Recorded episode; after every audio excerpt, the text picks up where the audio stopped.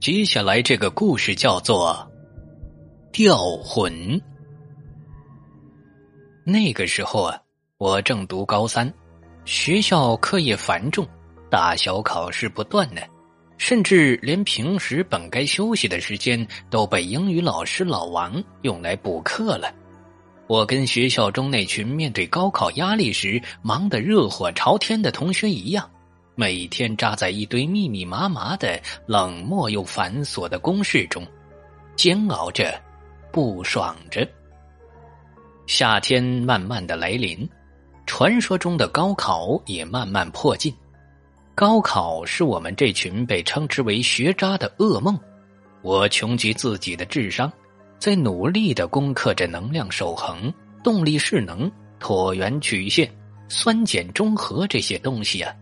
但还是不得其解，梦想着有一天可以从书上题海中解脱出来，好好的休息几天。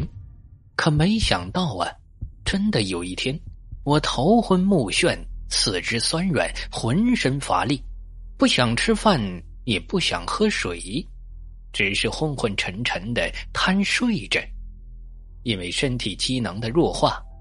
那段高考冲刺前的时间，我的学习效率变得很低，这可急坏了妈妈呀！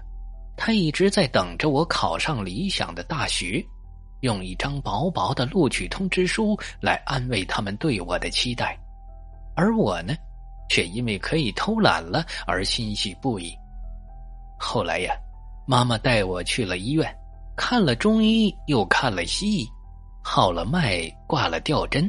都没起作用。刚开始，医生说很可能是因为暑湿伤表、表胃不和引起的头昏脑胀、肢体酸软等症状，开了方子：桑叶、杏仁、桔梗、陈皮、甘草、葱白等大杂烩呀，煲了一大碗。我喝了，病情反而更重了，而且眼睛里似乎透出了红红的血丝，鼻翼煽动。呼吸也变得不顺畅，但那几天我还是坚持着上学。奶奶看到了，顿时急了，骂着母亲说道：“身体都这样了，还去上学呢？你还想不想要儿子了？”母亲也焦急道：“妈，幺儿的身体不好，这可怎么办呢？眼看就要高考了，再这样下去，我和他爸这几年的辛苦就都白费了呀。”奶奶那一代的人医疗水平不发达，平时有个大病小灾的都好驱神弄鬼。他看到我这样，便向母亲说：“既然医院里看了没啥作用，不如试试老一辈的方法吧，给孩子吊个魂儿，正个身。”母亲实在没办法呀，只好将信将疑的听了奶奶的建议。可这吊魂镇身通灵的人哪儿有啊？母亲想了半天，你还别说呀，真有这样一个人，是我们小区的物业管理员老赵头。他老家还在揭阳农村，那一带呀信奉巫邪一说。母亲找来了老赵头，我看他除了脸上布满了一条条褶皱的沟痕之外，目光却炯炯有神，精神矍铄。老赵头看了看我的病情，刚才还舒展着的神色立马凝重起来，口中念念叨叨的说：“不妙啊，不妙啊！”在一旁听的母亲一下就慌了，急问道：“孩子怎么了？”老赵头指着我的眉心处说道：“这孩子煞气太重，恐是沾惹了不吉之物啊。”我在迷迷糊糊中听到他还危言耸听，说什么我是被耽误了，没有及时去邪，那边的脏东西正在慢慢的吸食我的精髓，如果不快点通灵啊，等吸食完了，我的魂魄就再也找不回来了。母亲一边点着头，一边恳求着老赵头。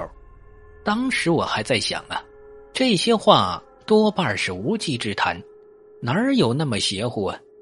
另外，母亲又找到了几炷香、三根筷子、几张黄表纸。老赵头说：“这些是驱邪必不可少的东西，一切准备就绪后，他让我背着身子躺好。我斜着头看着老赵头把江水倒在碗里，点燃了黄表纸，将燃烧成的灰烬悉数抖落在江水中。随后啊，他口中又开始碎碎念起了一些晦涩难懂的咒语来。大约过了一刻钟的时间，老赵头双手凌空一转。将三根筷子抓成三角形的支架状，直直的插入了碗中。令人奇怪的是，他们竟然傲然挺立在碗中，像一个个忠诚的武士。我惊讶的看着这一切，发现江水已经逐渐变成了暗黄色。法术施完后，他神秘的靠近我，声音低低的说：“接下来的几天呢？”你晚上会感到燥热无比，但你不要怕，等挨过了这三天，你眉心处的黑气自当散去，离痊愈之日也就不远了。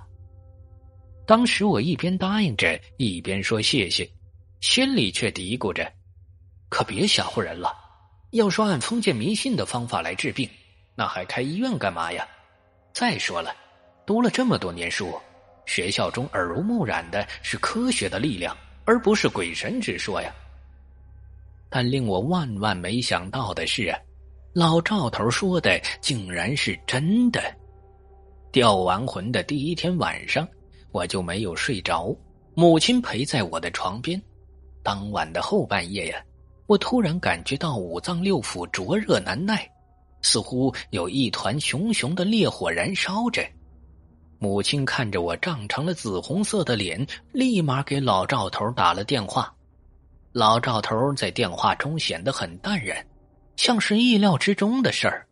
他叫母亲不要惊慌，只需用毛巾蘸冷水敷在额头上就行了。母亲照做了，敷上之后，我感觉到热气稍退了一些，没有先前那么焦躁难安了。第二天晚上。也出现了同样的状况，不过这次热的不是五脏六腑，整个脖子处竟然是通红的一片。我感觉到有一团热气想从喉咙里喷薄而出。老赵头一听，很欣然的说：“这就对了，那股邪气啊，正慢慢的往上窜，只要再等到第三天晚上。”他们从头顶的百会穴处蒸腾出来就好了。果然呢，到了第三天的晚上，头上一阵的窜痛，我抱着头在床上辗转反侧了一晚，有好几次我都感觉到头顶的地方像烙铁在烧一般。不过到了凌晨五点多的时候，顿时一股清凉之意漫卷而来，袭遍全身。一瞬间呢，我就感觉到全身的脉络通达，四肢活络，心神空明。以前患病时的那种酸软昏沉的感觉全都不见了。第二天，母亲给老赵头打电话，报告了喜讯。他只在那边呵呵的笑着。母亲见我痊愈了，立刻下厨给我煮了几个荷包蛋，顺带着煲了一碗绿豆粥。说是可以辛凉解表，有助于发汗。我喝完后啊，母亲送我去了学校。由于患病时间较长，我耽搁了很多的功课，那段时间变得很忙。